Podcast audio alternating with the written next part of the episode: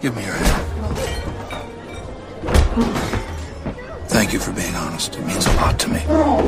It shows wisdom and humility. Um,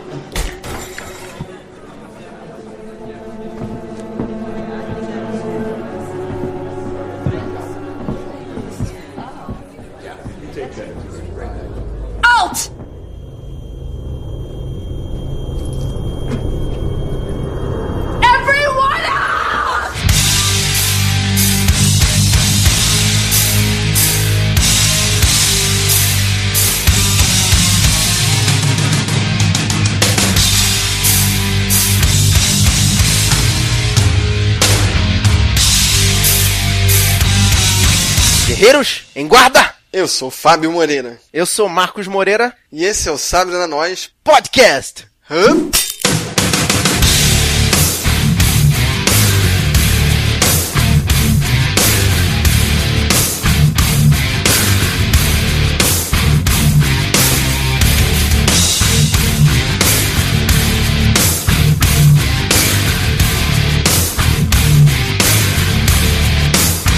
E essa é a missão número 7. Nós vamos falar sobre o segundo episódio do seriado Gotham.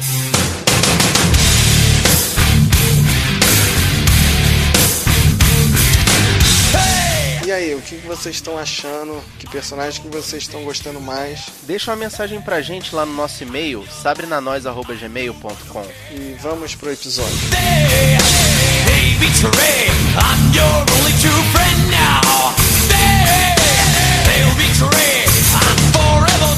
Vamos começar falando sobre o personagem que tá mais deslocado da história, que é o Bruce Wayne.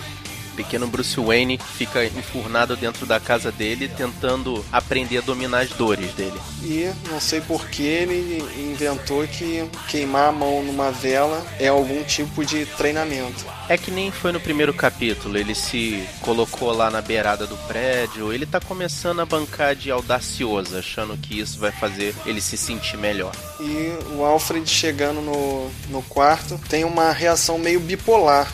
Alfred tá maluco ali, né, cara? Ele briga, depois ele pede desculpa, fala que vai ficar tudo bem. Eu não consegui captar qual é a real natureza do Alfred ainda. Aí ele tem a ideia de convidar o Gordon para tomar um chazinho com o Bruce, dizendo que o Gordon tem uma influência sobre o pequeno Bruce Wayne. O Bruce Wayne tem uma empatia pelo Gordon. Achei uma boa ideia, na verdade é uma figura masculina forte. E você reparou os desenhinhos bizarros que o, que o Bruce desenha e ainda escutando música pesada.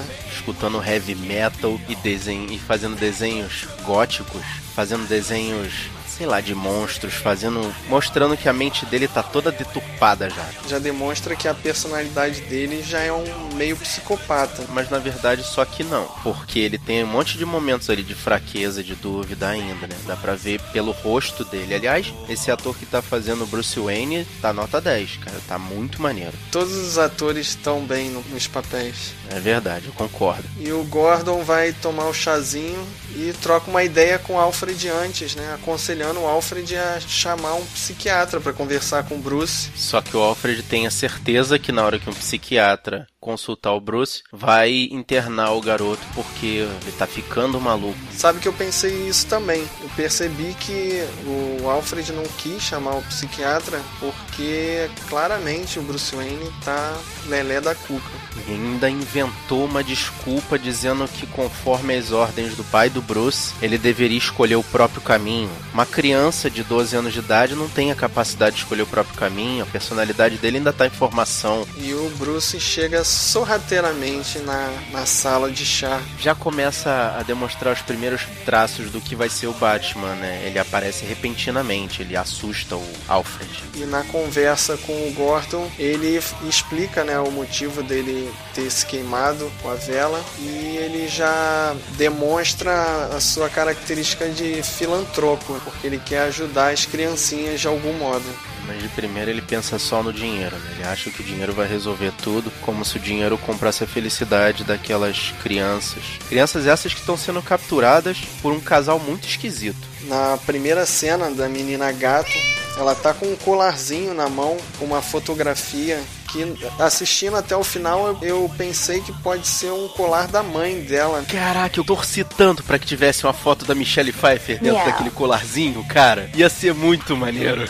E nessa cena do sequestro das crianças, você percebeu que na parte que um dos. que o malvadão eh, estoura o moleque na vidraça, a cena baixa de qualidade, entra um slow motion, ficou bem mal feito o garoto entrando dentro do restaurante, vidraça dentro. A única coisa que eu percebi aí, desculpa o corte repentino, foi o erro de continuidade. Você vê na cena, o cara agarra o gordinho e roda, depois quando a câmera vai pra dentro do restaurante, o cara agarra o gordinho e roda de novo. É o peão da casa própria, né? Eu reparei isso não. Mas uma coisa que eu reparei, cara, a menina gato é bonitinha pra caramba, ela tá sempre maquiada. E os outros garotos também são arrumadinhos. O, o garoto tá com aquele cabelinho arrepiado, pega rapaz. Todos os garotos de rua são bonitos em Gotham. Gotham City é uma cidade especial, até os mendigos são bonitos, né?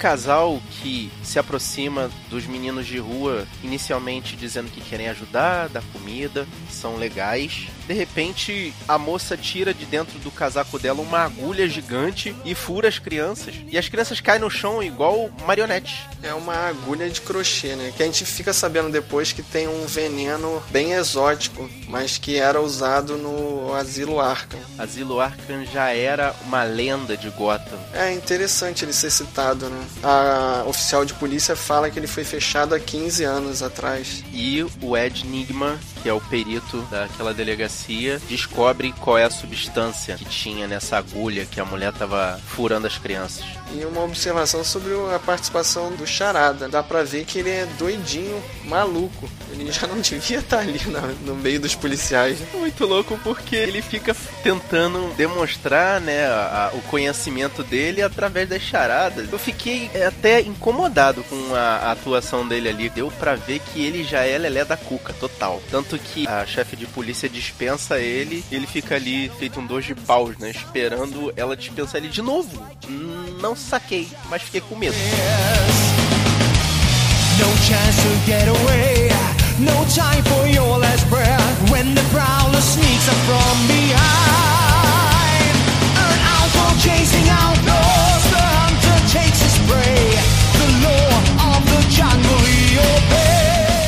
Falar agora sobre o, sobre o personagem que eu tô mais gostando no momento, que é o Dom Falcone.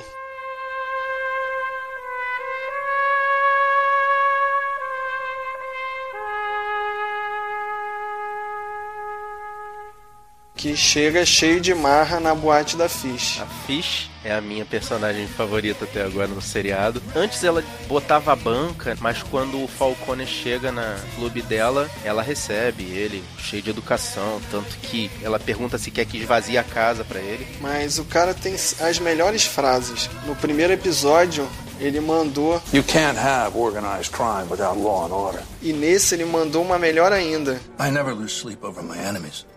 It's my friends that keep me awake. Cara, ele arrebenta com a moral da Fish, né, cara? De uma forma muito simples, né? Só observando o comportamento daquele garçomzinho. É porque só na troca de olhares dá pra perceber que o garçom tem alguma relação mais íntima com a Fish. E o Falcone percebe logo de cara. Mas ela fica tentando esconder, dizendo que ela não entrega mais o coração dela a ninguém porque ela já teve muita desilusão na vida. Sim, mas o Falcone deixa ela bolada mesmo quando fala que conversou com o Pinguim antes de Pinguim ser mandado pra morte. O pinguim entregou que a Fish estava querendo tomar o lugar do Falcone. E ela, claro, nega, nega piamente e ele finge que acredita. Mas para deixar o recado dele, ele pega o garçom. Os capangas dele arrebentam garoto. Na próxima cena que a ficha aparece só com o capanga dela, eles discutem falando que vão ter que se fortalecer antes de derrubar o Falcone, que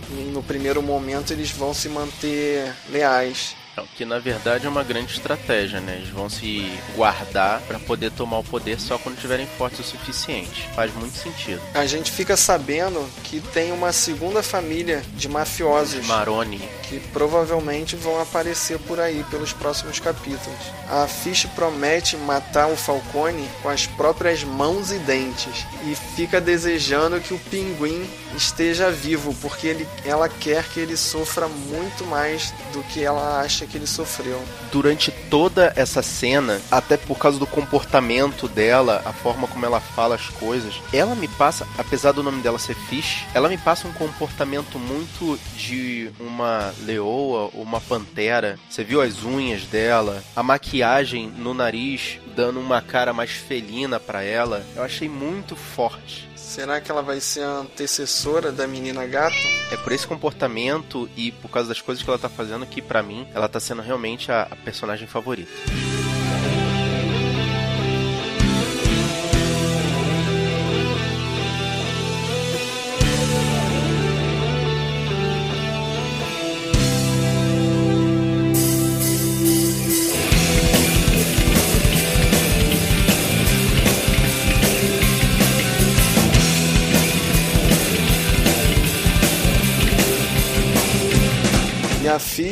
Deseja que o pinguim estivesse vivo, porque ele- ela queria que ele sofresse mais ainda do que ela acha que ele sofreu. E ela nem sabe que o cara sobreviveu e quer vingança. Ela já tá voltando pra Gotham. Na realidade, ele não tá voltando. Dá pra ver ao fundo que ele tá andando na direção oposta da cidade. Ele tá saindo da cidade. Parece a placa de carro oposta ao lado que ele tá andando. Faz sentido. Eu não tinha prestado atenção no sentido da placa. E o pinguim, nesse momento, ele tá um psicopata de monóculo. Porque ele é fino, ele é refinado. Apesar de ele estar todo destruído nesse momento aí. E pelo que os caras que deram carona pra ele falaram, ele tava até fedendo. É, ele consegue a carona, os garotos meio que brincam com ele, né? Fingem que vão dar carona e depois desistem, e depois acabam deixando ele realmente entrar. E ele usa toda uma linguagem rebuscada que ele estava ele estava todo desgrenhado, mas isso foi apenas um obstáculo e ele vai voltar à forma dele melhor e mais esperto.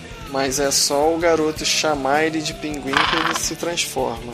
E ele arrebenta o garoto que chamou ele de pinguim. Depois que ele ataca o primeiro rapaz, ele já aparece é, dirigindo o carro e chega numa espécie de fazenda em que o dono tá alugando um trailer. E ele meio que rapidamente va- é, aluga o trailer sem discutir valor, sem nada. E o dono da fazenda fica meio curioso com o carro dele. E aí nesse momento ele menciona um M ou um Remy, alguma coisa assim. E esse é mais um daqueles momentos em que eles não explicam nada que você tem que procurar no Google. Obviamente que eu fiz essa pesquisa e eu cheguei à conclusão de que Remy é um tipo de motor que eles usam para monster trucks lá nos Estados Unidos ou carros muito potentes e muito grandes, como caminhonetes, caminhões, esse tipo de coisa. É um motor que foi criado lá na década de 50 ou qualquer coisa desse tipo e que ele é um motor muito forte, muito potente e que economiza combustível. A gente não entende porque a gente não tem noção da cultura automobilística que existe lá nos Estados Unidos. Então, para eles, um Remy deve ser uma coisa normal, porque eles têm uma cultura de automobilismo muito forte. Mas a gente, obviamente, teve que pesquisar. E o pinguim se estabelece no trailer e já faz a colagem psicopata dele no teto. Pra poder demonstrar que ele já tá piradaço, mas ele tá se segurando naquele jeito refinado dele de ser. É, ele já coloca estampado lá os inimigos E dele. você prestou atenção que pra cada um tem um palavrão. Pra Fish tem uma foto dela escrita embaixo vagabunda. E pro Falcone tem lá um desgraçado. Me chamou a atenção também a foto do prefeito, que a gente nem sabia quem era. Como é que ele já pode ter antipatia pelo prefeito também? Na última cena, né, quando ele acha que vai tentar ganhar uma grana, sequestrando o outro rapaz que ele não mata, que tava no carro que deu a carona pra ele, ele liga pra mãe do garoto e a mãe dele não acredita que ele tá sendo sequestrado. Quer dizer, esse moleque já deve ter afrontado poucas e boas pra mãe dele não acreditar que ele tá sendo sequestrado pelo pinguim. Cara, que tipo de pessoas que o pinguim achou na estrada, né? A mãe do garoto não acredita que ele tá sendo sequestrado e o pinguim, na boa, fala assim: pô, sua mãe não tá acreditando em você não. Eu vou ser obrigado a acabar com você. E corta, né? A gente não fica sabendo se ele realmente deu cabo do garoto. Eu acho que ele vai acabar mandando um dedo pra mãe para pedir o resgate.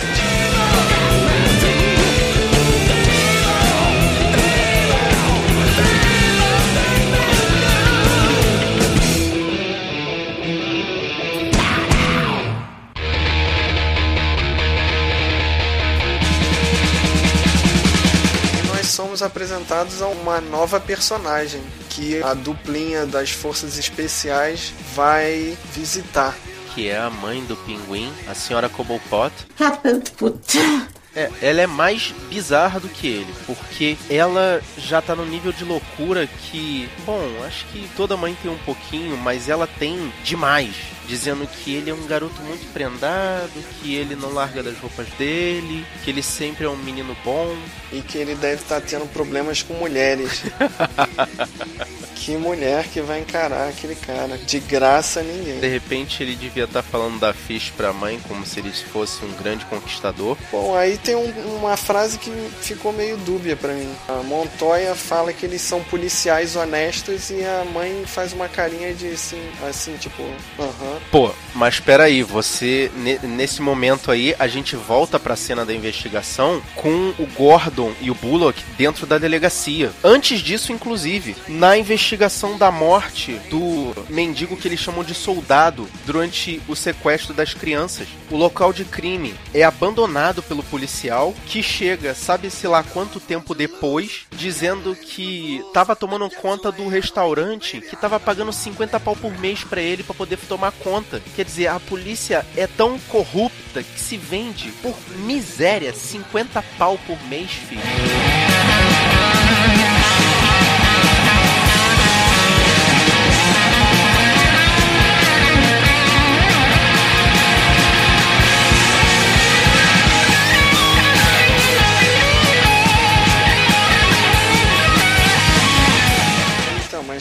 Coisas interessantes aqui na, na primeira cena do Gordon, que ele tá sozinho, né, na, na cena do crime, e o Bullock faz a piadinha do café, dizendo que comprou um café pra ele, mas o café caiu. E depois eles discutem com o policial e o Bullock, na confusão, deixa o café dele mesmo cair. Tipo punchline americana, né, cara? Bullock, obviamente, não comprou café pro Gordon, mas ele deixa dele cair. Eu achei uma piadinha muito americana, só americano pra rir disso. E eles continuam discutindo na delegacia. O Bullock tá apertando o garoto, tá ameaçando dar porrada Ele nele. fala, It was you, wasn't it?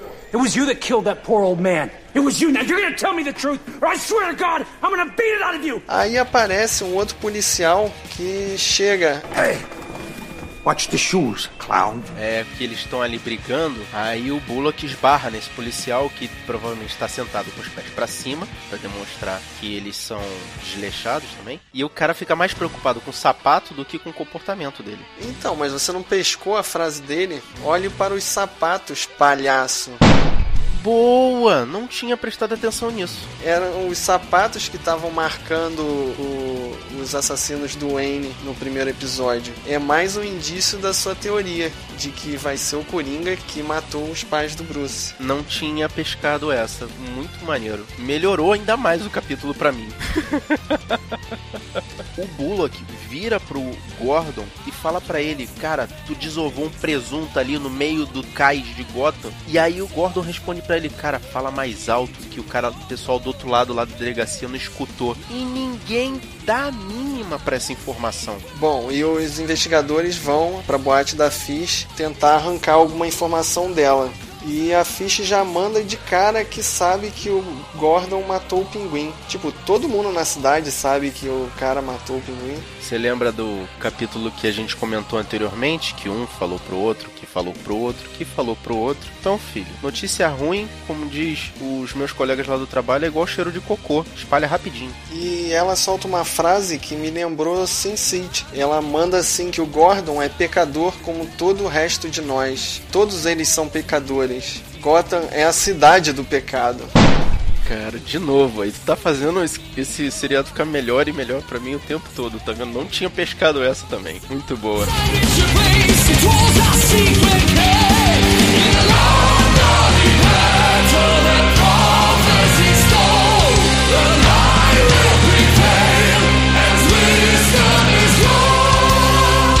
E a Fish fala que sabe mais ou menos do esquema do desaparecimento das crianças e que primeiro eles queriam mulheres, aí depois mudou para crianças. Mas ela não tá interessada em quem são os caras e por que eles fazem isso. Ela tá interessada no pagamento, porque eles estão fazendo esse serviço, obviamente, por dinheiro. E quem é o pagador?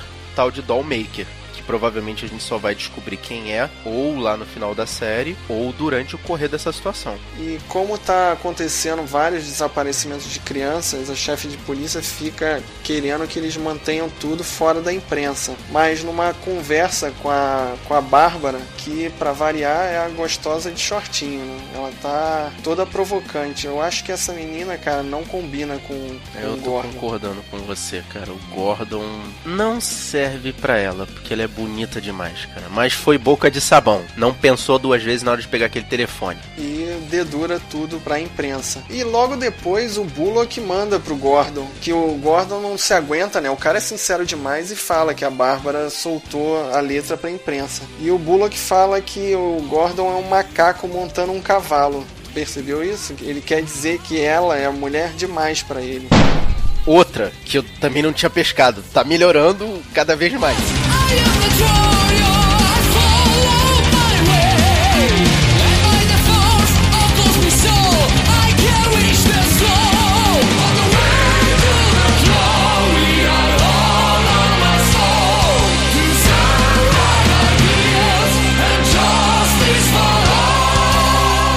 A gente vai descobrir onde é que as crianças estão. Elas estão num porão que me lembrou o banheiro dos Jogos Mortais.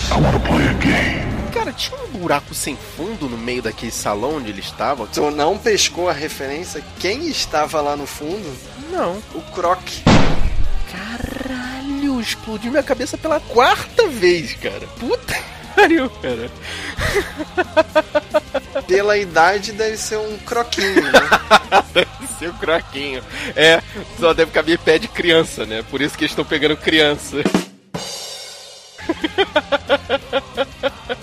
E a gente percebe que as crianças estão no porão de uma loja que vende a tal da droga paralisante. E tá os dois sequestradores de crianças discutindo com o dono da, da cara, loja. eu acabei de ter esse estalo. Aquele cara que é o dono da loja, ele é a cara do ventríloco. Me lembrou também. Só que como ele é médico, eu acho que não tem muito a ver. Pode ter sido só uma referência pra você ficar com isso na cabeça, né? Pode ser. Putz, cara, agora que a gente conversou aqui da forma mais esmiuçada, eu quase tive certeza que aquele cara era o ventríloco. E no meio da discussão chega o Gordon e o Bullock pra investigar se ali era o. E o casalzinho do mal, né, faz o cara dar aquela enrolada nos policiais. Mas o gordinho se atrapalha e fala que sabia até qual era o nome da droga que eles estavam procurando. Essa mulher tá me olhando e me dizendo que me quer no meio, que vale qualquer.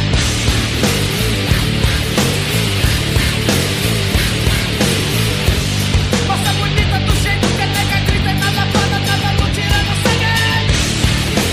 E quando o gordão se entrega, apagam as luzes e tem uma a clássica troca de tiros e ninguém, ninguém atira em ninguém. Depois do tiroteio, os dois fogem e o gordinho manda aquele velhinho que nem abre a boca sumir com as crianças. Então ficou subentendido que ele ia jogar as crianças todas pro Croc comer. Mas acaba que o Gordon dá um tiro nele e sobra pra ele alimentar o monstro que tá dentro do poço. Eu não saquei que aquele era o poço do Croc. Na primeira vez que eu assisti, eu achei que o poço não tinha fundo, porque não fez barulho. Mas aí eu aumentando o volume deu pra perceber que tem uns gritos bem lá no fundo, que mostra que ele foi atacado por alguma coisa. Não, não escutei isso, de repente eu não aumentei o volume suficiente. Bom, depois dessa ação do Gordon, o prefeito parabeniza os dois policiais por resolver meio capenga o caso, né? É, já que a imprensa tá pressionando a polícia para resolver logo o problema, né? Eles resolvem do jeito deles e o prefeito, até para poder chamar atenção, manter os eleitores dele, faz todo aquele circo ali pra imprensa, né? E diz que vai recolher todas as crianças de rua e vão mandar para um, uma espécie de FEBEM. Né? Aquilo ali me lembrou a Secretaria de Assistência Social aqui do Rio de Janeiro, né? Que pega as crianças no centro da cidade, joga elas lá numa, num lugar bem longe, na zona norte ou na zona oeste, que é o que eles falam, que as crianças mais bonitinhas vão ser adotadas por famílias que vão cuidar delas muito bem. Ah, o resto vai lá para a zona norte, para o, o reformatório. E o Gordon discute com o prefeito sobre isso, né? Sobre ele estar tá recolhendo as crianças sem julgamento nenhum. E novamente o Gordon se indispõe com mais uma pessoa. Ele se indispõe com os policiais, com os bandidos, com o parceiro dele. Parece que só o Alfred gosta dele. Pra matar é verde, peito de mato, chegou a hora de mudar e de pôr sangue novo e deixar essa porta sempre aberta pro povo. Cansa do cerrado. Na hora que estão recolhendo as crianças, o ônibus da menina gato é sequestrado. Por aquele casalzinho que tava sequestrando as crianças lá no começo do capítulo. E nessa hora, o Gordon deixa o Bullock torturar o gordinho de todas as maneiras possíveis. Ele fala. Math. The lives of 30 children versus one scumbag. E os caras torturam a Vera, o gordinho assim. Eu acho que é o Gordon já começando a se encaixar no sistema da polícia de Gotham, que até a chefe de polícia falou pra ele Jim, it's not like I can order you to break the law, but this is Gotham. You don't bend, you'll get broke. E você reparou que na hora que a menina gato tá entrando no ônibus escolar, um pastor alemão late pra ela? Nem os cachorros gostam dela. É verdade, cara. Ali exalta mais as características dela de gato, porque os cachorros latem pra ela e ela reage como um gato, você percebeu? Dá aquele saltinho pra trás, mas tipo, se coloca numa posição meio combativa. E ela dá conselhos pro garoto mais novo, né? Dando a entender que ela já foi pra tal da Febem e já conhecia o lugar pra onde ela ia. E ela é a única a reconhecer os sequestradores e tenta fugir. E quando eles chegam na fábrica, ela fica dentro do ônibus. E é interessante perceber que ela já é meio ninja desde criança. Ela já é meio gata. Que a sequestradora vai entrar no ônibus, sabia que estava faltando uma criança, entra no ônibus e ela consegue despistar a sequestradora e consegue sair do ônibus de forma sorrateira para logo depois arrancar um olho de um capanga. Como é que ela fez aquilo? Na mão, meu filho. Ele é a mulher gato. Mas para em seguida dar um mole e deixar o colarzinho dela cair, mostrando o lugar onde ela estava escondida. Mas aí ela é salva no último momento pelo Gordon. O super policial. E na delegacia, um outro policial já ia é, enquadrando ela e levando pro orfanato. E ela manda uma muito linda. Ela manda chamar o Gordon. Go get him.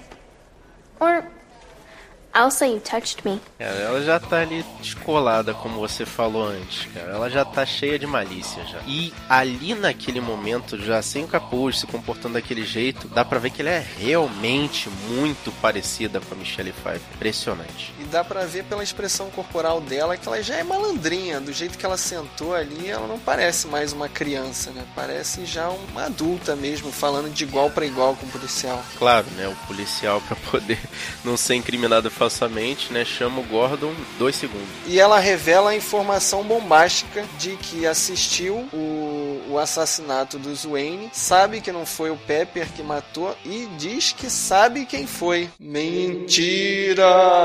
Essa parte aí que eu achei uma zoeira duca pra poder obter uma vantagem. Que, porra, ela viu um cara de capuz, exatamente como os Wayne e o Bruce viram. O Bruce viu o assassino claramente. Será que ela seguiu o assassino? Isso é muito frase de efeito pra terminar o episódio. O famoso cliffhanger, que ela ia pra segurar a galera pro próximo capítulo. Que, de novo, demais esse capítulo e eu tô desesperado pela próxima semana pra ver mais um episódio desse seriado. É, eu também achei que eles estão evoluindo de uma forma a deixar todo mundo sedento pelo próximo capítulo. Pois é, cara, eu achei que eles fossem evoluir de forma gradual pra poder pô, levar a galera nessa viagem por Gotham junto com eles, mas já tem pontos de, de desenvolvimento absurdos que tá como eu acho que eu já falei três vezes nesse capítulo do podcast, tá explodindo a cabeça de uma porrada de gente. É porque esse seriado vale a pena você assistir mais de uma vez o mesmo episódio. Cada vez que você vê, você pega algum detalhe que te leva pra algum personagem de quadrinho. É porque cada vez que você vê, você tira uma conclusão diferente, você vê uma menção diferente, você fica pescando, conforme o Fábio falou aqui, várias referências, eles criam pontas pra vários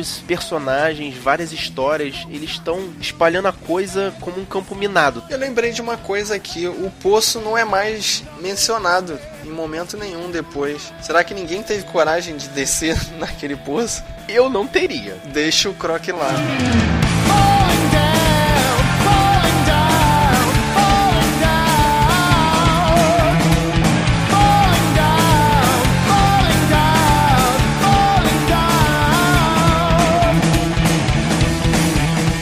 Vamos ficar aguardando pra descobrir quem é o tal do Dollmaker. Cara, eu sinceramente tô na torcida que seja o Ventríloco, porque é um personagem que quase ninguém se recorda da história do Batman e é um personagem muito, muito legal. Então é isso, voltamos no próximo episódio na semana que vem. Então, galera, fica aí na expectativa. Deixa a sua mensagem aqui pra gente. Conta qual é o seu personagem preferido. Fala qual foi a cena que chamou mais atenção pra você. Diz qual é a sua teoria com relação às cenas. Deixa a mensagem pra gente. É só você, como a gente já disse lá no começo, mandar o seu e-mail pro sabrenanois.gmail.com ou entrar no nosso blog aqui, o sabrenanois.wordpress.com, que tem uma área de comentários lá debaixo do post. Você também pode falar com a gente pelo Twitter, Facebook, Google Plus, Instagram, Scooby ou Filmou. Em todos eles somos o Sabe na Nós, tudo junto. Você também pode assinar o nosso feed pelo link que tá no post do blog, ou pode procurar o nosso podcast na iTunes Store. Aí já que você vai lá na iTunes Store, aproveita para dar as suas cinco estrelinhas, deixar o seu comentário positivo sobre o nosso podcast. Eu sou o Fábio Moreira E eu sou Marcos Moreira. e até o próximo combate. The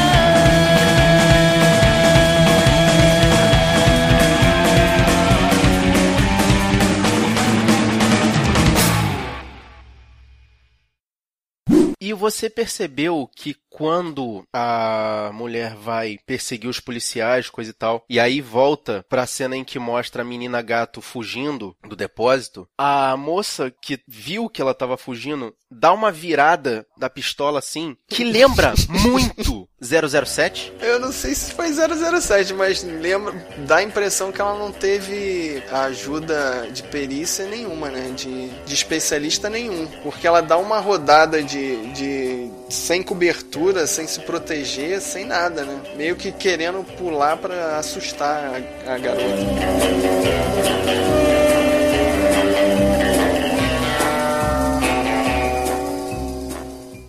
Cara, não, mas esse aqui é o negócio. Você também pode querer dizer que ela é muito cavala pra ele. Mas ela é uma cavala.